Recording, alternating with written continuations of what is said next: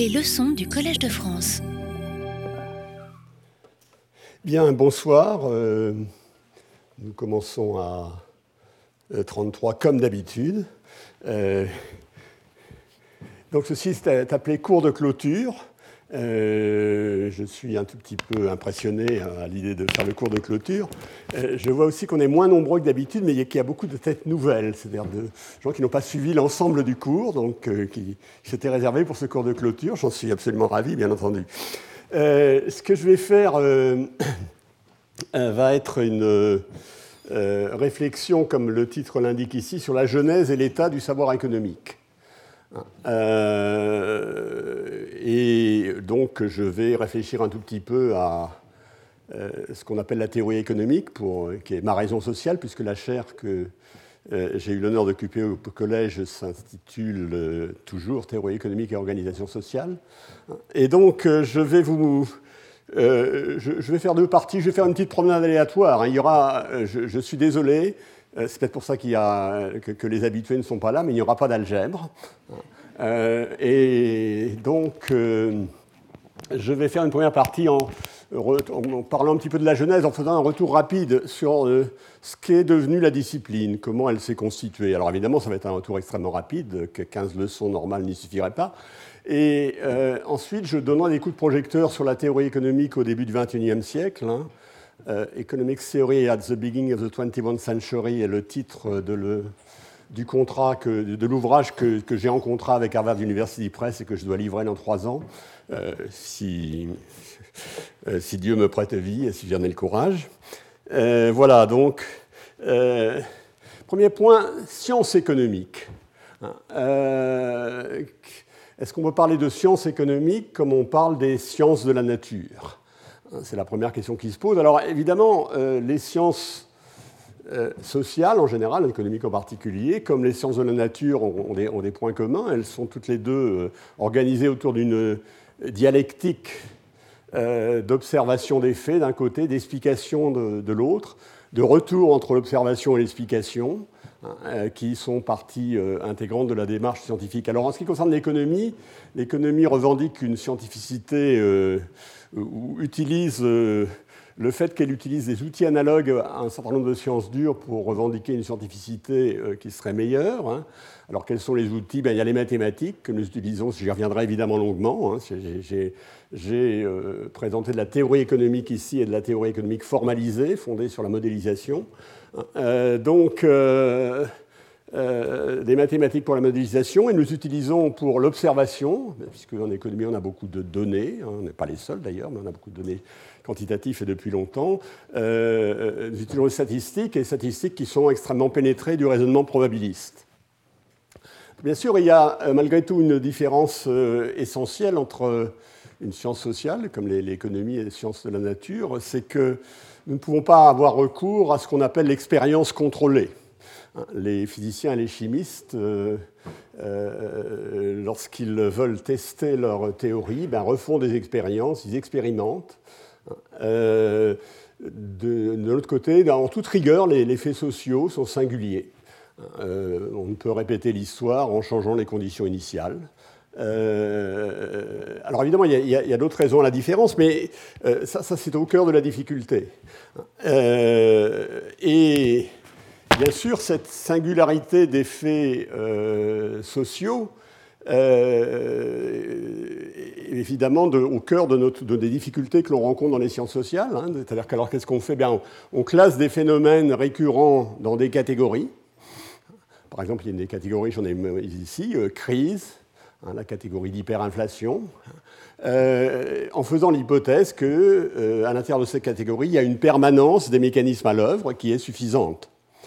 Mais évidemment, euh, il est beaucoup moins, euh, euh, beaucoup moins évident, il, est beaucoup plus hasardeux de prétendre qu'une crise n'est autre que la répétition sous des conditions différentes d'une autre crise que de prétendre que l'expérience de Morley Michelson faite à la fin du XIXe siècle ou faite aujourd'hui sont des expériences identiques où tout se passe, toutes choses égales par ailleurs.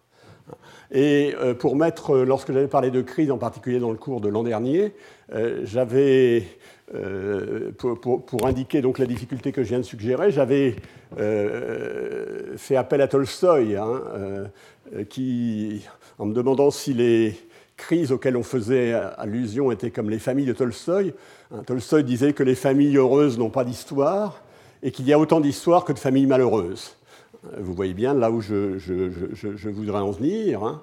Euh, autre question tout à fait euh, euh, qui, est, à l'arrière-plan, hein. quelle différence y a-t-il entre l'économie et la sociologie?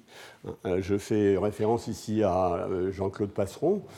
avec qui j'ai eu le, plaisir de, discuter pas mal dans le passé, hein, et sur lequel je reviendrai peut-être un, petit peu, un petit peu brièvement sur ces, sur ces différences tout à l'heure. Alors bien sûr, il y a d'autres raisons pour lesquelles il y a des difficultés, pour lesquelles les sciences sociales sont pas des sciences au sens, sens de la nature. Euh, euh, deux, raisons évidentes. La première, c'est qu'il est, euh, difficile de cerner les comportements des agents sociaux. En principe, euh, les physiciens savent ce qui détermine le comportement des atomes, plus ou moins. Hein. Ils ont mis beaucoup de temps à l'apprendre, ils ne sont pas toujours d'accord, mais euh, il y, a une certaine stabilité dans ce qui détermine le comportement des, atomes. C'est beaucoup moins évident pour les agents sociaux, c'est-à-dire pour les euh, agents économiques auxquels nous intéressons. En général. Alors, deuxièmement, alors ça, ça, ça, va de soi. la deuxième est aussi assez profonde, c'est qu'il y a dans le monde social, il y a une interaction entre les représentations des agents économiques, c'est-à-dire l'idée qu'ils se font de l'avenir, et les faits. Hein, ce qui se passe aujourd'hui en économie dépend beaucoup de l'idée que les entrepreneurs se font de ce qui va se passer dans deux ans, dans trois ans, etc. Et ça, évidemment, on n'a pas ça apparemment dans les sciences de la nature. La physique telle qu'on me l'a enseignée autrefois ne supposait pas que ne m'a jamais dit que les atomes avaient des comportements qui dépendaient de l'idée qu'ils se faisaient de leur position dans un mois ou de l'idée qu'il se faisait de la position des autres atomes dans un mois. Donc c'est une deuxième difficulté. C'est pour ça que je, euh, je, vois lorsqu'on me demande hein, que je dois répondre à cette question, je dis que l'économie est un savoir d'intention scientifique. Et euh, ce que je mets derrière ça, et ce que je viens d'esquisser ici assez rapidement. Donc ça, c'est une première remarque préliminaire. Je fais une deuxième remarque préliminaire parce qu'elle me ramène à ma leçon inaugurale. Alors la leçon inaugurale, c'était beaucoup plus formel, hein, évidemment. Ce que je fais ici, c'est une euh, promenade aléatoire, c'est une conversation à bâton rompu comparée à la leçon inaugurale, qui a des règles beaucoup plus strictes. Dans ma leçon inaugurale, j'avais mis d'un côté, euh, j'avais opposé euh, d'un côté Keynes, je m'étais interrogé sur l'influence de la discipline. Euh, et j'avais pris les opinions opposées de Keynes d'un côté, qui dit grosso modo que les idées des économistes et des philosophes politiques euh, ont, plus de puissance qu'on le croit généralement, plus d'importance, qu'elles soient justes ou fausses, ont plus d'importance qu'on ne le croit généralement. Hein, à vrai dire, il n'y a rien d'autre qui gouverne le monde. Et il disait que les économistes étaient prisonniers d'un homme politique défunt les, hommes politiques étaient en général prisonniers d'un politique. C'est ça. D'autre côté, euh, Stigler, Georges Stigler, euh, euh, disait, en commentant l'abrogation des lois sur les céréales en Angleterre en 1846, qui est le point de départ de, ce que j'ai appelé la première mondialisation, hein, disait bah, si Cobden, c'est l'économiste qui l'a inspiré, avait bégayé, si Peel, le Premier ministre qui l'a mis en place, avait été complètement idiot, l'Angleterre n'aurait pas moins pris le chemin du libre-échange.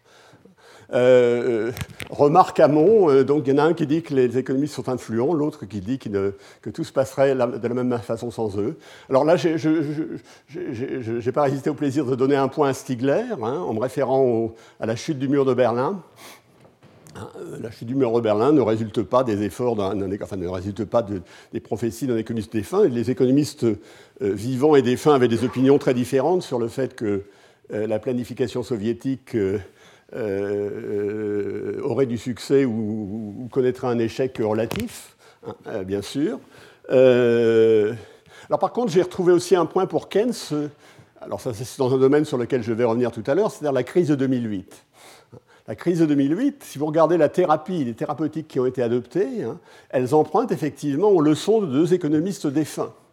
Le premier, c'est Milton Friedman.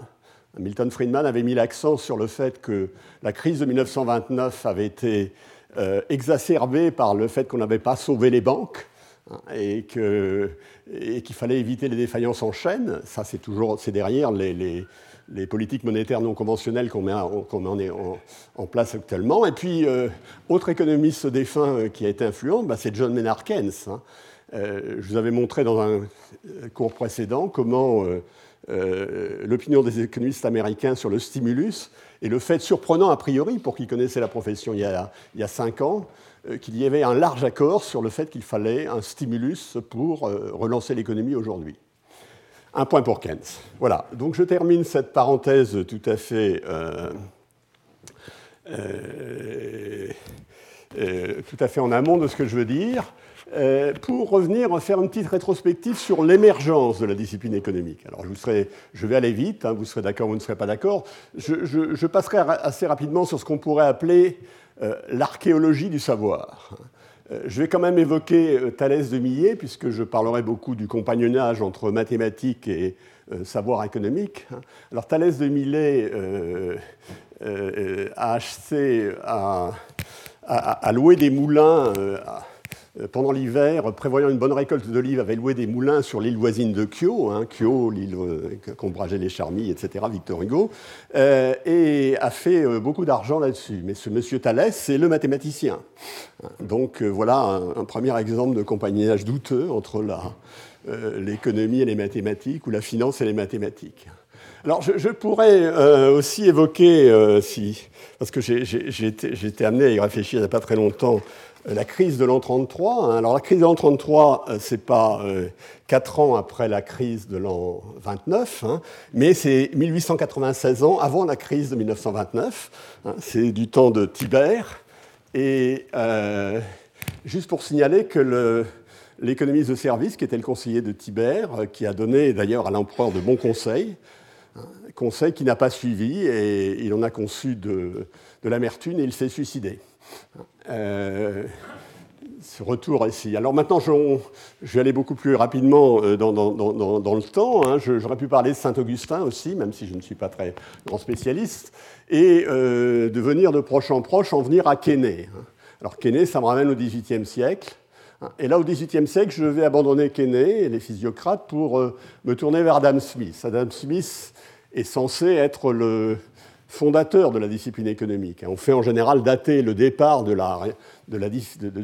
l'économie comme discipline hein, d'Adam Smith. Alors sur Adam Smith, à nouveau, euh, je ne pas au plaisir de mettre en exergue deux de ces, de, ces deux citations. la première est tirée des recherches sur, alors je ne sais jamais, je crois que c'est sur les causes et la nature de la richesse des nations, c'est le, livre sur la richesse des nations, vous connaissez, 1776, et qui avait été précédé par la théorie des sentiments moraux. Et tous les deux sont des livres assez remarquables, dont je vous conseille la lecture, si vous ne les connaissez pas par cœur, euh, euh, c'est ce qui est possible déjà. Alors bien sûr, sur le premier, je tire la phrase la plus célèbre, hein, ce n'est pas de la qui, qui nous ramène au cœur de la problématique des discussions sur, autour du savoir économique. Hein. Ce n'est pas de la bienveillance du boucher ou du boulanger que nous attendons notre dîner, mais du soin qu'ils apportent à leurs intérêts. Voyez point. Donc voilà euh, un plaidoyer assez euh, ferme pour le, euh, la logique économique. Si vous lisez la fin de la théorie des sentiments moraux, hein, qui, a été écrite avant, mais je ne crois pas qu'il avait changé d'avis après, il écrit la chose, il réfléchit sur la puissance, la richesse, sur le bien-être économique, etc. il a des propos assez désabusés. Il dit Et si nous considérons la satisfaction réelle que toutes ces choses, la puissance, la richesse, sont capables de produire pour elles-mêmes, hein, il ajoute indépendamment du, plaisir esthétique qu'on allait faire, hein, euh, elle nous apparaîtra au plus haut point méprisable et insignifiante. Et il ajoute de ligne plus loin, et il est heureux que la nature nous abuse de cette manière. Voilà, donc voilà, un point d'introduction au savoir économique avec euh, euh, en point et contrepoint. Alors bien sûrement, je, je, 19e siècle viendront, alors du côté anglais, j'ai mis Ricardo, Stuart Mill, Malthus. Hein. alors du côté français ou francophone, et sans, prétendre aucunement être complet, bien sûr, j'ai Jean-Baptiste C. Euh, Jean-Baptiste C, dont je ne dirai aucun mal, même si j'en reparlerai tout à l'heure, euh, puisqu'il est le premier économiste à occuper un poste de professeur au Collège de France. Et donc, euh, il serait malvenu d'en dire du mal ici. Et puis, je, cite bien sûr Cournot, Dupuis, Valras, et en passant vers Lausanne, à Vilfredo Pareto. Je veux simplement remarquer ici que l'émergence de la discipline économique hein, précède de plus d'un demi-siècle l'émergence d'une discipline sociologique, qu'on la fasse partir de Comte, de Durkheim, etc. C'est juste une remarque qui est là. Alors, quelle est la construction du savoir au XIXe siècle? Je vais essayer de vous montrer que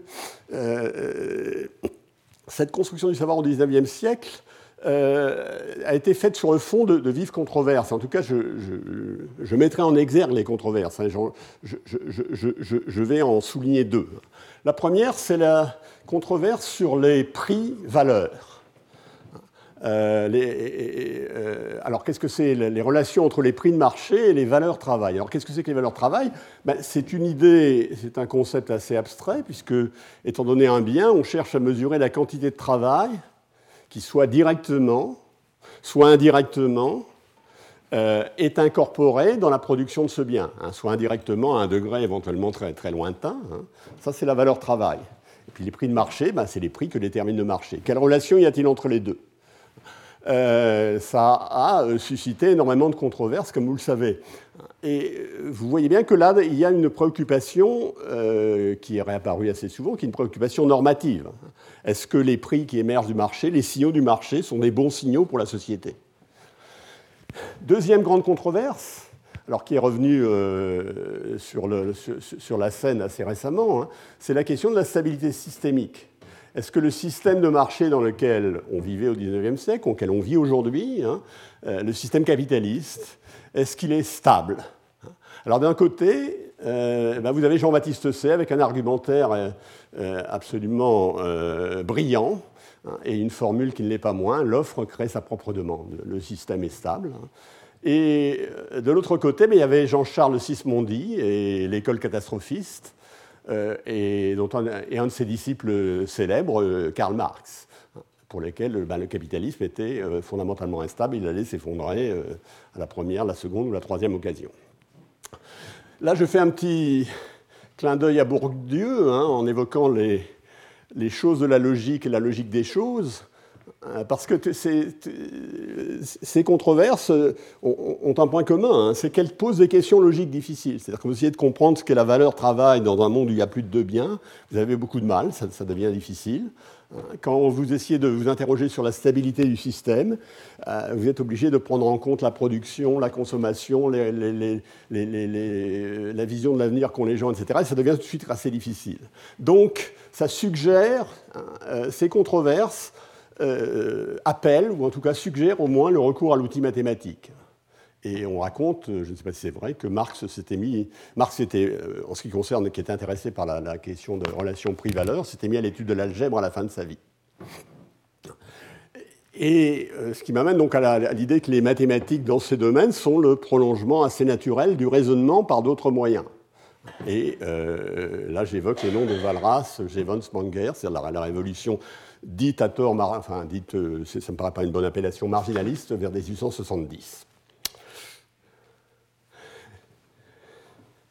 Le début du XXe siècle, lui, va être dominé dans le monde anglo-saxon par la figure d'Alfred Marshall. Et il a une vision du monde euh, de juxtaposition de marchés qui sont euh, plus ou moins indépendants. Hein, c'est un point de vue qu'on appellera d'équilibre partiel tout à l'heure. Et vision du monde qui va être contestée par un de ses disciples euh, au, milieu du, vers les années 30, hein, c'est par John Maynard Keynes. Euh, mais moi, l'accent que je voudrais mettre, ce n'est pas évidemment sur ces remises en question intellectuelles, mais sur l'innovation dans la conception du travail intellectuel qui est porté par la société de l'économétrie. je vais vous parler maintenant de la société de l'économétrie comme euh, euh, facteur de structuration de la discipline à partir des années 1930. Alors, la, société euh, est créée en 1930 avec des protagonistes qui viennent des deux côtés de l'Atlantique, hein, là j'ai Irving Fisher, les États-Unis, où l'école institutionnaliste est dominante, l'Europe avec euh, Ragnar Fischer, Irving Fischer et Ragnar Frisch, pardon, j'espère que je n'ai pas fait de bêtises. Hein. Et euh, la société de l'économétrie, si l'on croit le manifeste de 1933 paru dans le premier numéro d'Ecometrica, hein, euh, vise à l'avancement de la théorie économique dans ses relations avec les mathématiques et les statistiques.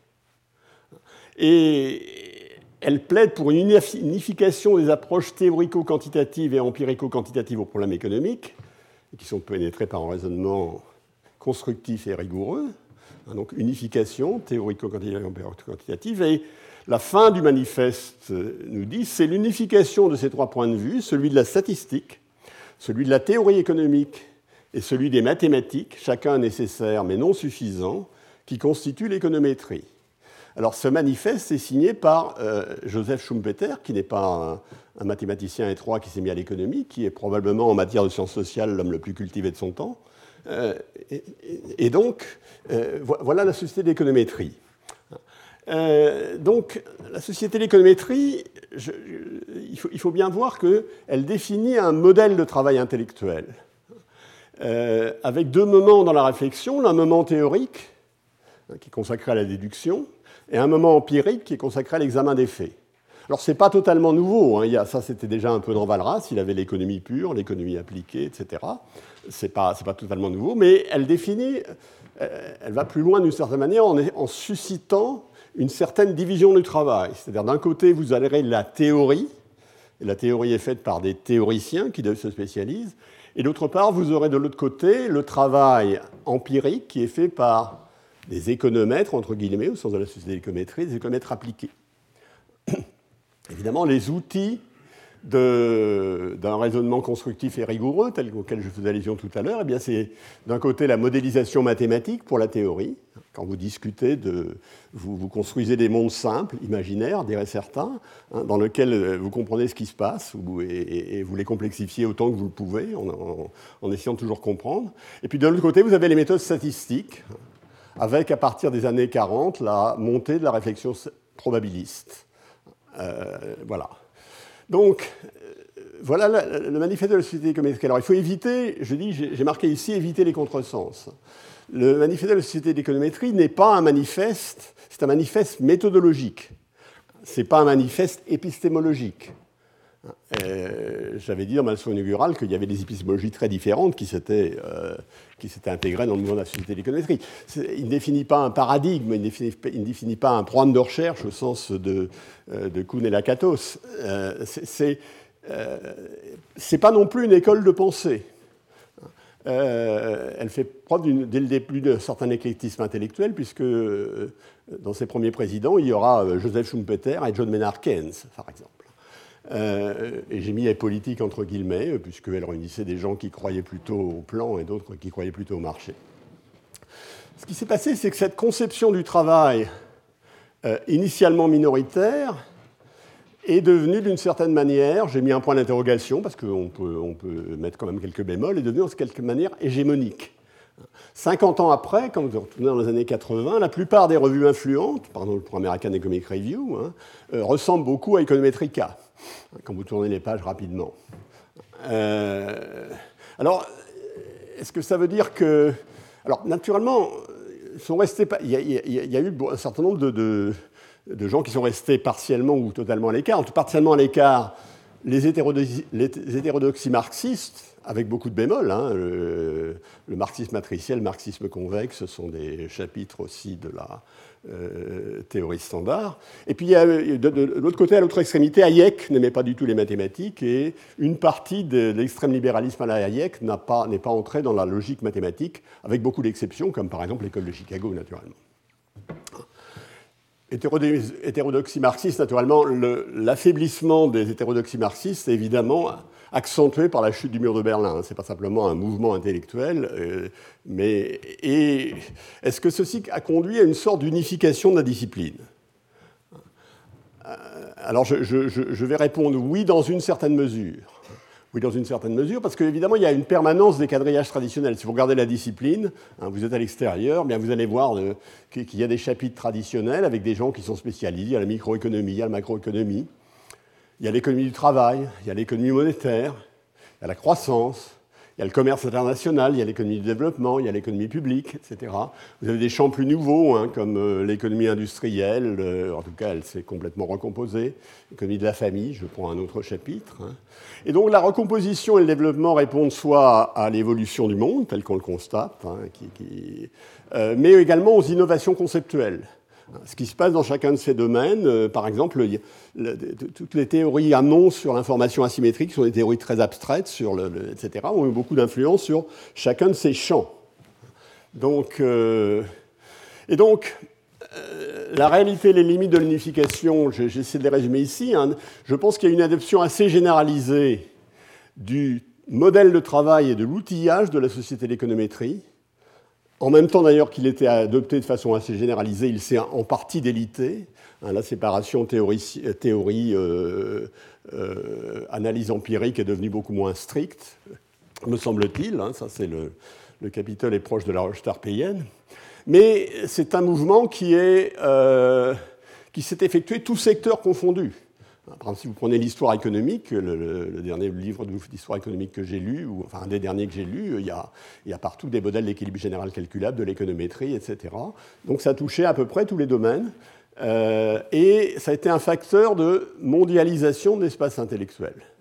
Ça, c'est tout à fait clair. Et il s'est produit en même temps une homogénéisation du marché du savoir. C'est-à-dire que la production et la circulation des connaissances euh, fonctionne sur un mode de marché atomistique, hein, pas d'oligopole de production des connaissances.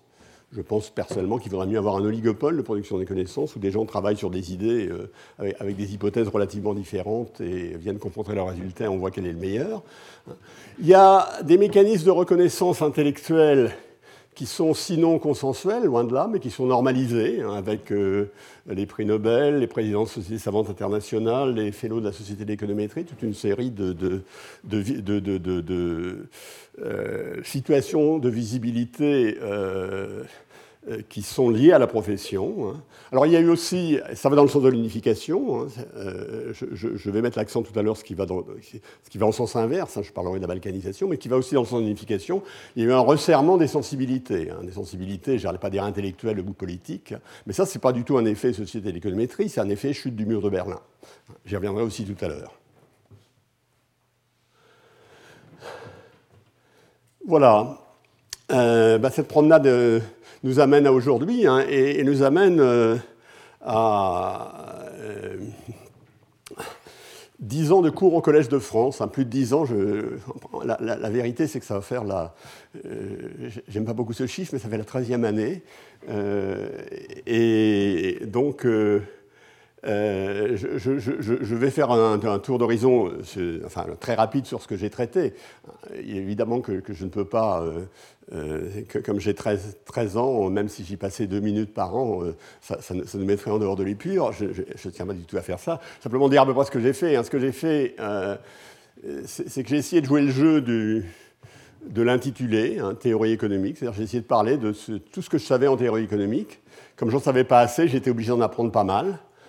Euh, et euh, pour essayer de, couvrir un peu tous les domaines. Alors, les deux premiers domaines, ce que j'ai fait ressemble un petit peu à un manuel de macroéconomie, mais ce que j'ai fait, ce n'est pas ce qu'il y a dans un manuel de macroéconomie. La première année, j'ai parlé de la production, évidemment, des outils conceptuels, des hypothèses, mais j'ai aussi parlé à ce, à ce niveau-là d'innovation, de, croissance, hein, de ce qui est la, la production dans une perspective dynamique. Deuxième année, j'avais la consommation, chapitre traditionnel. Bien naturellement, j'ai parlé de l'homo economicus, de la fonction de dépense, euh, mais aussi des choix intertemporels. J'ai mis beaucoup d'accent sur, le risque. Hein, et euh, sur toute une série de, choses qui ne sont pas des, choses standards du tout de la microéconomie. Ensuite, ceux qui sont venus là euh, depuis le début, euh, il y en a peut-être quelques-uns. Vous êtes venus là depuis le début? Presque, oui, oui c'est ça. Euh, on, a, passé un certain nombre d'années sur les marchés. En prenant le point de vue que j'ai appelé tout à l'heure de l'équipe partielle, hein, le point de vue marshallien. Alors j'ai parlé du marché de. Je l'appelle le Dupuis-Marshall, c'est un, petit biais parce que je pense que euh, Dupuis a dit beaucoup de choses là-dessus avant Marshall. Et j'ai passé en vue toute une galerie de marchés, euh, le marché de l'assurance, et que des caractéristiques particulières. On a passé beaucoup de temps sur le marché du travail, hein, qui n'est pas le moins important naturellement, sur lequel il y a eu énormément de choses qui sont faites. J'ai passé une année à parler de marché et de concurrence, c'est-à-dire de, de, théorie de, euh, de la concurrence oligopolistique, etc. Hein. Et puis, euh, on en est venu au marché financier, hein, euh, sur lequel j'ai passé à peu près deux ans, en fait, hein, puisqu'on a eu une première année sur les, théorie standard de marché financier. C'était prolongé par une année consacrée à la finance d'entreprise, c'est-à-dire une réflexion sur, et, plus généralement une réflexion sur l'entreprise. et ça, ça nous, amène à, ça nous amène en 2006. À la suite de quoi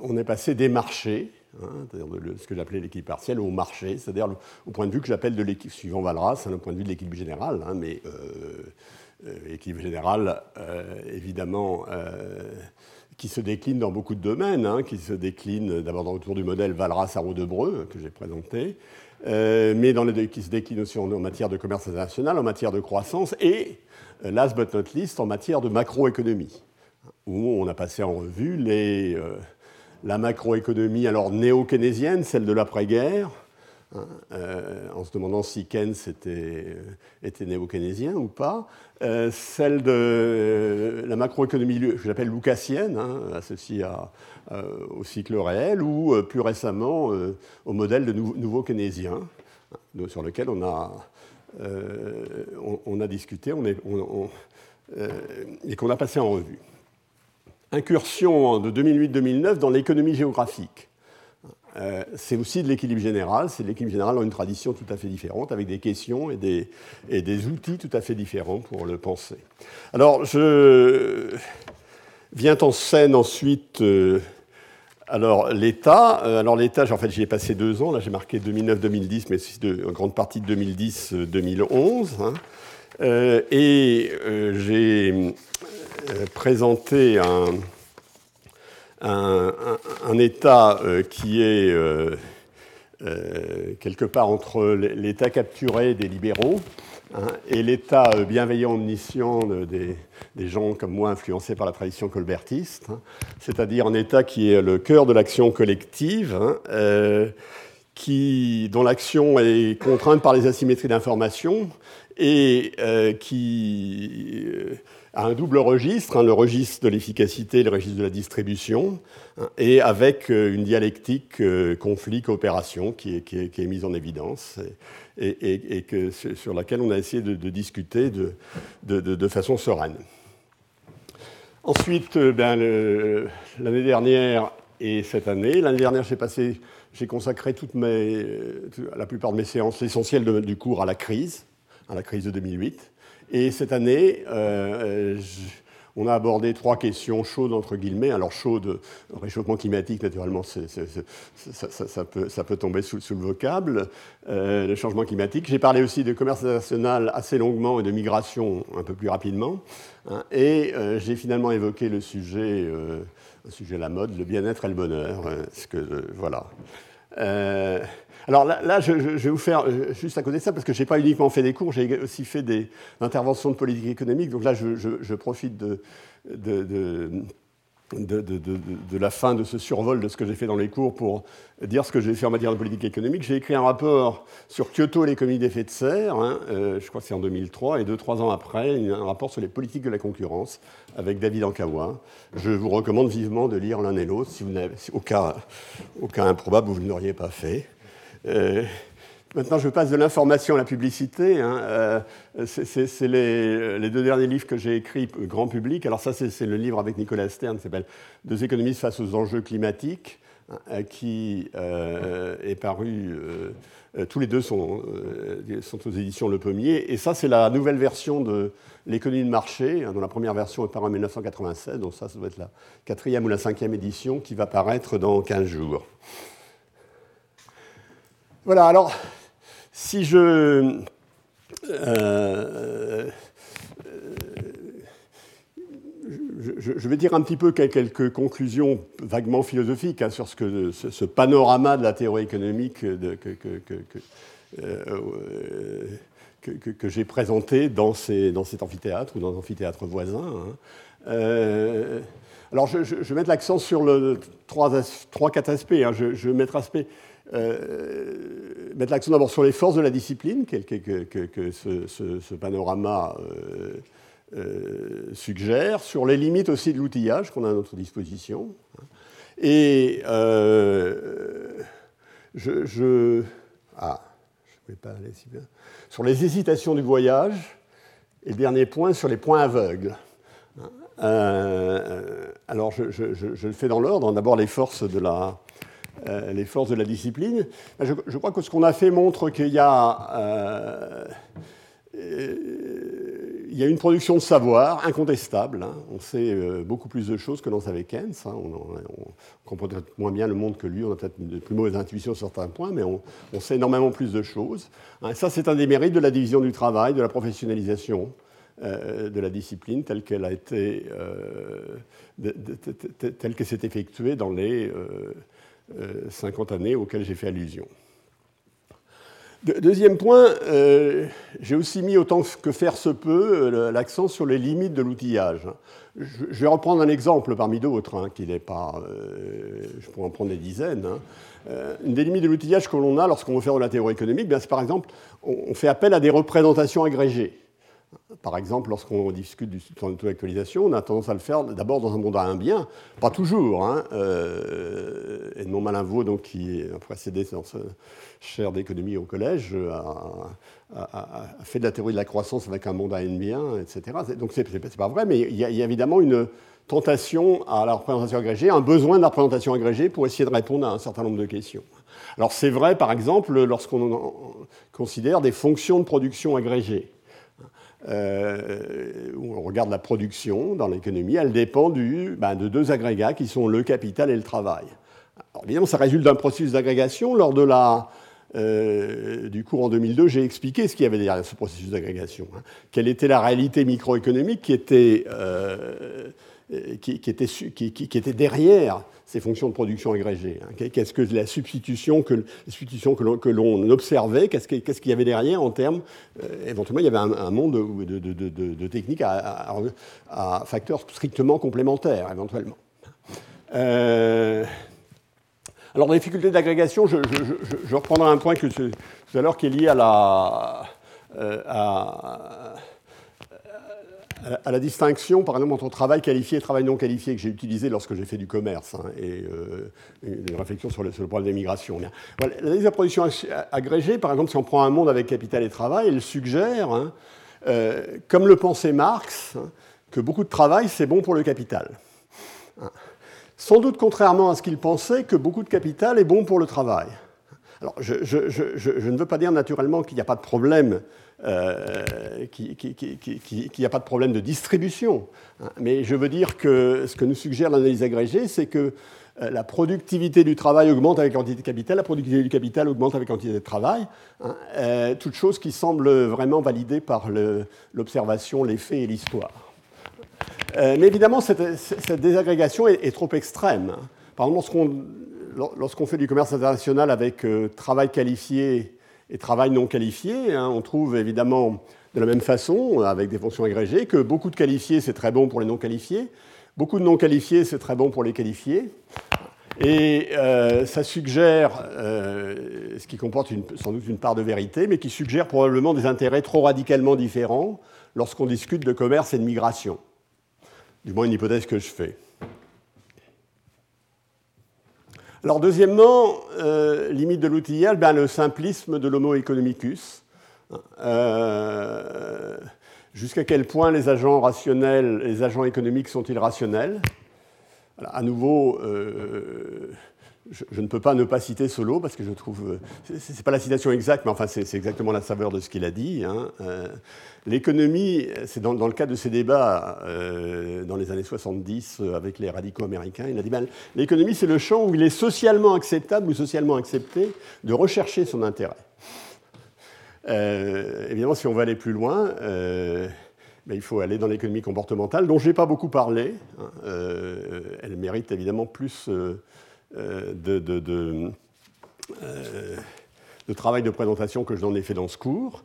Hein. Et puis, euh, j'ai suggéré un certain nombre de fois, et je, le redis juste pour avoir la conscience tranquille, hein, que le monde social est support de plus de transmission d'informations et plus d'externalités que ne le suppose le modèle. C'est-à-dire que quand on est confronté aux variables macroéconomiques, il y a beaucoup de choses, beaucoup plus de transmission d'informations qu'on le suppose dans le modèle lorsqu'on observe le monde, et il y a beaucoup plus d'externalités qu'on ne le suppose. Les variables agrégées du monde social nous apprennent des choses, non pas uniquement sur le monde social, mais sur nous-mêmes, éventuellement. Donc ça, c'est un, thème que j'ai légèrement que j'ai commencé à développer. Troisième point, donc les limites, deuxième point, les limites de l'outillage. Troisième point, les hésitations du voyage.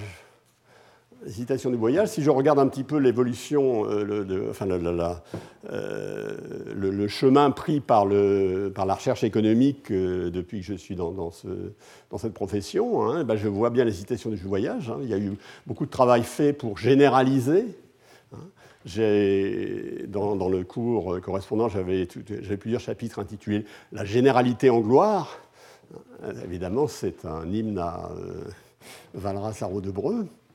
Ah, c'est-à-dire qu'on a réussi à comprendre ce qu'il y avait de général dans les schémas intellectuels euh, de base et, de façon avec une certaine profondeur. Et j'avais aussi deux chapitres intitulés Les limites de la généralité, des chapitres intitulés Les impasses de la généralité. Euh, et évidemment, euh, bah, tout ceci suscite dans la profession, au sein de la profession, des changements de direction. Hein. Changements parfois brutaux. Hein. Par exemple, euh, face aux difficultés de la généralité, on aurait pu essayer de monter des, de, faire des théories de généralité intermédiaires. C'était un chemin relativement naturel. Ce n'est pas ce qu'on a fait. Hein. On a fait, si j'utilise le vocabulaire de quelqu'un qui a été invité au collège il y a une vingtaine d'années, Werner Brandt, il y a une montée en puissance de Mickey Mouse, c'est-à-dire une multiplication de modèles dans lequel on décrit des mondes extrêmement simples. Alors extrêmement simples euh, au sens où il n'y a pas beaucoup de, dimensions, hein, euh, mais sur lequel on peut, euh, sur lequel on met de l'algèbre assez compliquée parce que pour les comprendre c'est assez compliqué. Hein. éventuellement on, termine sur Mathematica. Vous voyez un peu les champs auxquels je fais allusion. Et ça, c'est vraiment un changement. c'est un changement de la, du cours pris par la théorie économique qui, s'est fait dans, les, 10-15 dernières années. Hein. Alors pourquoi? Ben, C'est une réponse aux difficultés qu'on a, une réponse à la complexification du monde. Je, vous laisse choisir.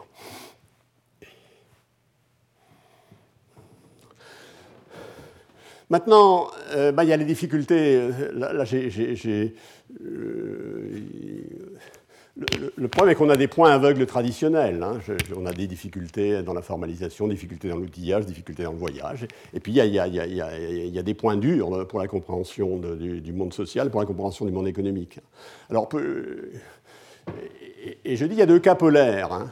Et là, j'utilise une métaphore. Il y a, des, des, choses sur lesquelles on n'est pas bon, c'est les choses qui relèvent de l'avalanche et ce qui relève du mouvement des plaques tectoniques. Alors, l'avalanche, la, bah, vous savez, le guide de haute montagne, euh, il, sait bien qu'il y a des endroits dangereux, mais il ne sait pas ni le lieu ni l'heure, euh, il, est, extrêmement prudent. Bien, nous, c'est un peu pareil avec les bulles. Hein, euh, on n'a pas de bonne théorie. on n'a pas de bonne théorie. On pourrait en avoir de meilleures, vraisemblablement, c'est du moins ce que je pense. mais il y a une imprédictabilité en quelque sorte constitutive. Euh, à la bulle. Hein. Si, on avait une théorie qui prévoyait que la bulle va s'effondrer dans 15 jours, elle s'effondrera immédiatement, naturellement. Si on avait une théorie crédible qui le disait. Donc il y a, vraiment une difficulté de fond. Ça, c'est la première, euh, première chose. Et donc, ça, c'est une difficulté un peu transversale hein, à, toute, toute, la théorie économique, à l'explication des phénomènes économiques. L'autre sur lequel j'ai beaucoup mis l'accent aussi, c'est ce que j'ai appelé les plaques tectoniques. Euh, et ça, euh, les plaques tectoniques, bah, euh, c'est tout ce qui relève de mouvements lents et continus, hein, qui produisent leurs effets après de nombreuses années. Alors l'exemple le meilleur sur les plaques tectoniques, c'est évidemment la, première mondialisation telle que je vous l'ai racontée. Hein, Début ben, après 1820, 1846, euh, elle se termine vers 1910. Hein. et puis il se passe des choses, mais ces choses se passent extrêmement progressivement, extrêmement lentement.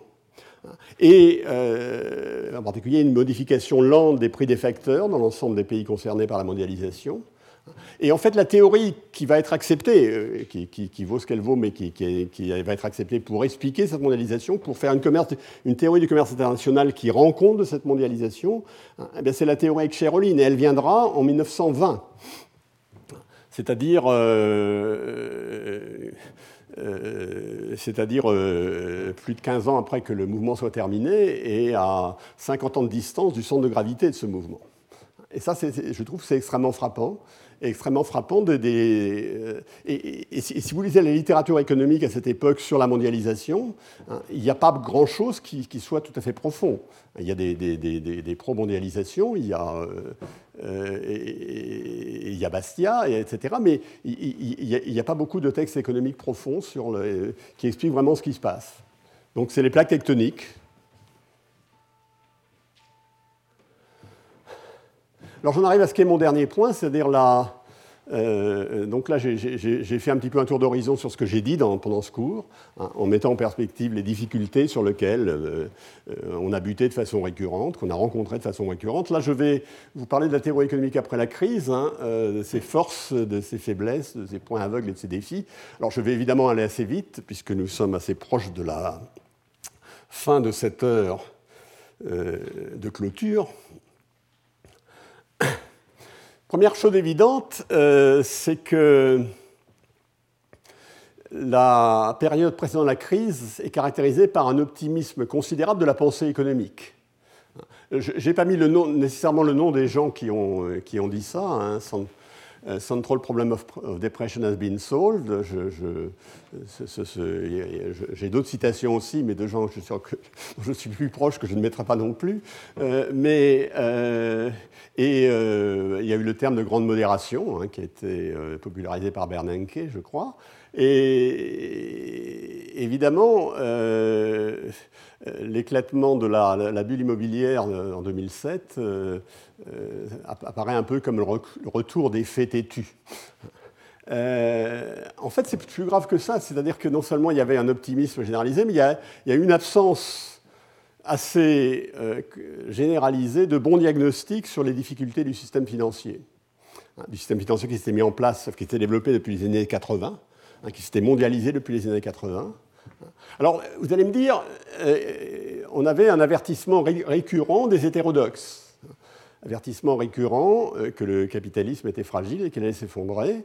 Euh, mais, euh, vous l'avez sans doute noté comme moi, ils étaient de moins en moins, avec de moins en moins de conviction et de moins en moins de fréquence. Il ne reste pas moins que des gens comme Minsky, etc., sont des gens qui ont dit des choses extrêmement intéressantes et qu'il faut rendre compte. Alors, dans, la, dans le courant dominant, le mainstream, hein, c'est-à-dire parmi, parmi, les, parmi tous mes collègues, l'essentiel de mes collègues, hein, il y, a eu peu d'exceptions. Si, je schématise, je dirais j'en vois trois. Hein. Euh, il y a Allais, lisez Allais, euh, c'est tout à fait euh, avertissement réitéré sur la fragilité du système, et avec des analyses qui sont ex post, qui tiennent relativement la route, enfin on peut y en discuter. Il y a Nouriel Roubini, mais ils n'ont pas été écoutés, hein, parce qu'ils avaient une réputation de Cassandre, ils étaient des Cassandres, hein, et on n'écoute pas les Cassandres. Alors le seul qui a dit les choses, euh, et sans être écouté, en, étant, euh, c'est Raghuran euh, Rajan qui, qui, a fait vers 2005 un diagnostic extrêmement lucide des fragilités du système dans lequel on était. Euh, Raghuran Rajan, d'ailleurs, qui vient de publier un livre qui est traduction de Faultline, hein, français qui s'appelle La crise au-delà de l'économie, paru aux éditions du Pommier il y a une quinzaine de jours, que je vous recommande. Publicité gratuite à nouveau. Mais je n'ai pas la couverture ici. Euh, voilà. Et donc, il y a euh, une certaine cécité de la, profession. Alors pourquoi? Est-ce que l'effet chute du mur de Berlin? Est-ce que l'effet limite du savoir? Est-ce que l'effet absence de synthèse? Je vais en dire un petit mot tout à l'heure. Euh, et. Alors. donc la discipline, après la crise de 2008, est certainement interpellée. Euh, alors, quelles sont les directions de, remise en cause? Quel, diagnostic peut-on faire sur cette absence de diagnostic par la profession? Je vois trois directions qui sont de nature euh, complètement différente. Hein. La, première, c'est qu'il y a eu, euh, avec la multiplication des champs du savoir que j'ai évoqué, dont j'ai dit du bien tout à l'heure, il y a eu aussi une balkanisation du champ du savoir. Moi, j'ai vraiment été frappé lorsque j'ai fait tout le tour de la théorie économique par euh, ces euh, signes de balkanisation qui apparaissaient, hein, euh, même à l'intérieur de domaines relativement limités. Alors évidemment, cette balkanisation, ce n'est pas, bon pour faire du conseil de politique économique, le Conseil de politique économique qui s'appuie, euh, euh, je veux dire que, le, savoir physique soit balkanisé, c'est une chose, que le savoir social soit balkanisé, c'est une autre. Hein. parce que euh, quand vous faites de la politique économique, il faut rassembler tout ce qu'on sait sur le sujet. voilà, donc il y a une Donc il y a une interaction diminuée entre les champs économiques et évidemment entre économie et sciences sociales, c'est vrai également. Deuxième chose, alors deuxième chose à remettre en cause, bah, qui a été remise en cause, c'est l'hypothèse de rationalité. Les agents économiques sont moins rationnels que nos modèles ne le supposent. Ils ne sont pas rationnels au sens où nos modèles ne le supposent. Ça a été dit, mais ça avait été déjà dit beaucoup avant la crise. C'est toujours d'actualité, bien naturellement. Et euh, le troisième, c'est l'hypothèse d'anticipation rationnelle. Euh, et euh, ça m'amène donc au dernier point sur lequel je vais dire un mot, hein. je vais terminer un petit peu là-dessus, hein, sur le problème des, des anticipations. Euh, alors les anticipations, juste un mot sur les anticipations dans la pensée économique. C'est assez étrange quand vous regardez l'histoire de la pensée économique. Vous voyez, euh, les, anticipations, c'est un sujet qui n'apparaît presque pas au XIXe siècle. Hein. Euh, j'ai souvent posé la question à des historiens de la pensée en leur demandant pourquoi, euh, etc. Ben, les, économistes du XIXe siècle avaient la conception d'un monde euh, en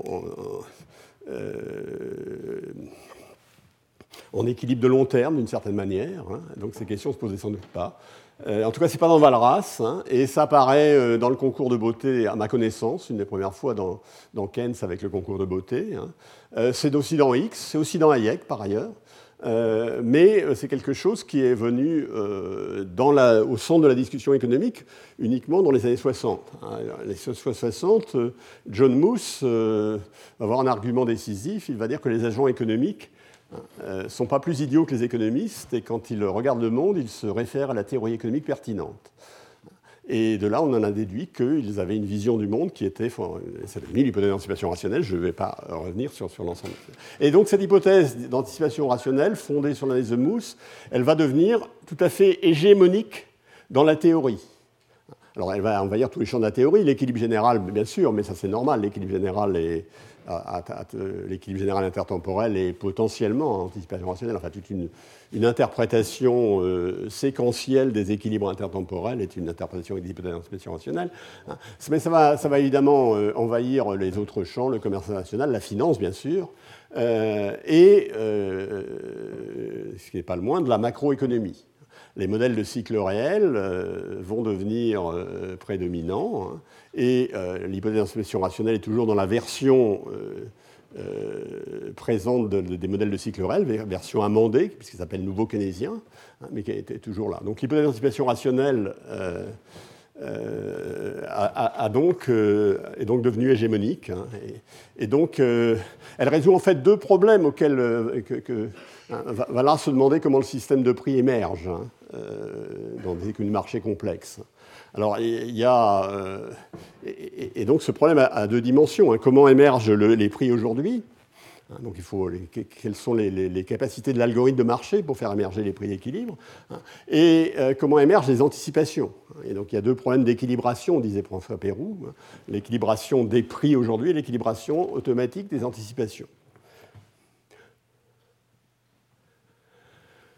Voilà, donc là, alors ce point d'anticipation, c'est celui qui, m'intéresse. Alors je, vais en profiter, euh, dans les trois minutes qui me restent, je vais euh, faire le procès, euh, évoquer le problème des mathématiques. Dans cette, les mathématiques sont-elles coupables dans les errements de la profession? Et je vais plaider pour l'acquittement. Alors évidemment, la balkanisation. Alors d'abord, la première chose qu'il faut remarquer, c'est que les, mathématiques accroissent le coût d'entrée, donc elles sont certainement facteurs de balkanisation. Ça n'a pas toujours été mauvais. Hein. Dans un certain nombre de cas, euh, l'accroissement du coût d'entrée était un facteur de sérénité dans la discussion intellectuelle. Ce n'est pas nécessairement à mettre totalement au débit des mathématiques.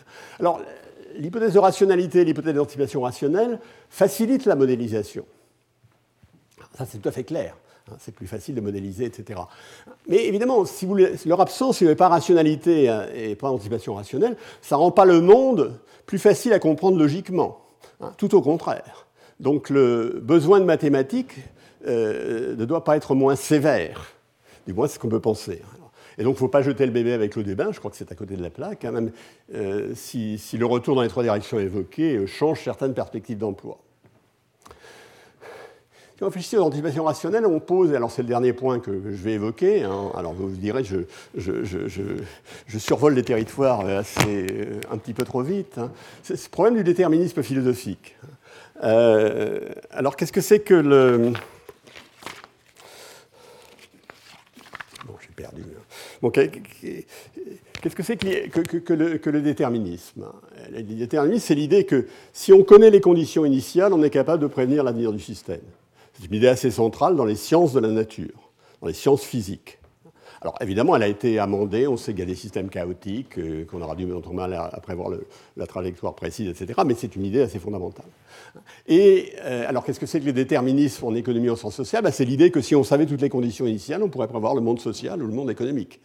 Ce qui se passe dans nos modèles, euh, dans beaucoup de nos modèles d'ailleurs, etc. Alors le, le, déterminisme en économie, c'est un, euh, c'est quelque chose, ce qui m'a toujours frappé, c'est que c'était accepté toutes écoles confondues.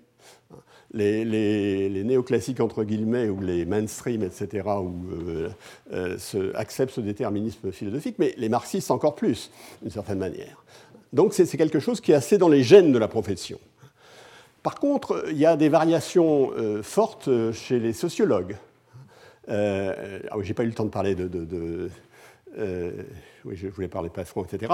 Euh, moi qui ai euh, lu et conversé avec Bourdieu et Passeron, je, suis absolument certain qu'ils avaient non seulement des intuitions très différentes sur la,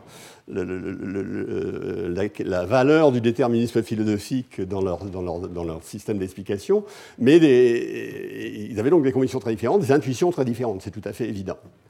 Euh, et ben, je, euh, naturellement, déterminisme et hypothèse d'anticipation rationnelle sont intimement liés. Hein. Euh, si les agents ont une vision du monde qui est autoréalisatrice, eh bien, il, y a, des chances qu'il n'y ait pas beaucoup de visions du monde qui soient autoréalisatrices. Ce n'est pas tout à fait vrai. Hein. L'équilibrage solaire, il peut y en avoir beaucoup, mais euh, donc le déterminisme et l'hypothèse d'anticipation rationnelle sont intimement liés. Je n'aurais pas eu le temps de parler de euh, de, Passeron et de l'espace paupérien du raisonnement naturel. J'ai dû oublier de le, faire à un moment donné, c'est dommage parce que je trouve que ça valait la peine. Et donc je termine en disant qu'il faut accepter, et ça va être la prochaine révolution dans cette discipline, hein, l'idée qu'il y a une prédictibilité variable selon les cas et limitée du, monde économique hein, et du monde social en, général, encore plus encore. Euh, je termine en disant que ceux qui voudraient en savoir plus sur ce que je pense sur ces sujets, en particulier sur le dernier sujet, peuvent lire le, le, premier chapitre d'un ouvrage paru à Princeton University Press s'appelle Rethinking Expectation, qui est édité par Roman Friedman et Edmund Phelps. Hein. mon papier s'appelle Expectational Coordination Failures on Market Volatility. Vous pouvez lire aussi euh, euh, l'avant-propos que j'ai fait euh, au dernier numéro d'économie et statistique consacré à la modélisation. Hein. Et euh, le titre, c'est Les théories et les crises économiques, remarques sur la monde, la modélisation macroéconomique. Voilà, et si vous, si, vous avez encore de l'appétit, alors vous pouvez venir cette fois euh, Assessing Rational Expectation, qui est le livre qui est paru à Mati Press il y a quelques années et qui est, qui, est plus hard. Hein. Je termine en disant que ceci est la, leçon de clôture, qu'il y aura malgré tout un une conférence du réseau que, j'anime qui s'appelle INEX, hein, International Network on Expectational Coordination, qui aura lieu à Paris les 24-25 juin sur le thème anticipation au marché boursier, donc sur un sujet chaud, le marché boursier. Et euh, je vous ai indiqué ici le, programme provisoire, le programme définitif sera euh, en ligne assez rapidement. Et si vous n'avez pas peur de, de, présentation plus, plus formalisée encore que celle que je faisais dans le cadre de ce cours. Vous êtes euh, bien sûr le bienvenu. Il est 17h31, euh, donc j'ai tenu le temps. Euh, et c'est la clôture de ma leçon de clôture. Merci.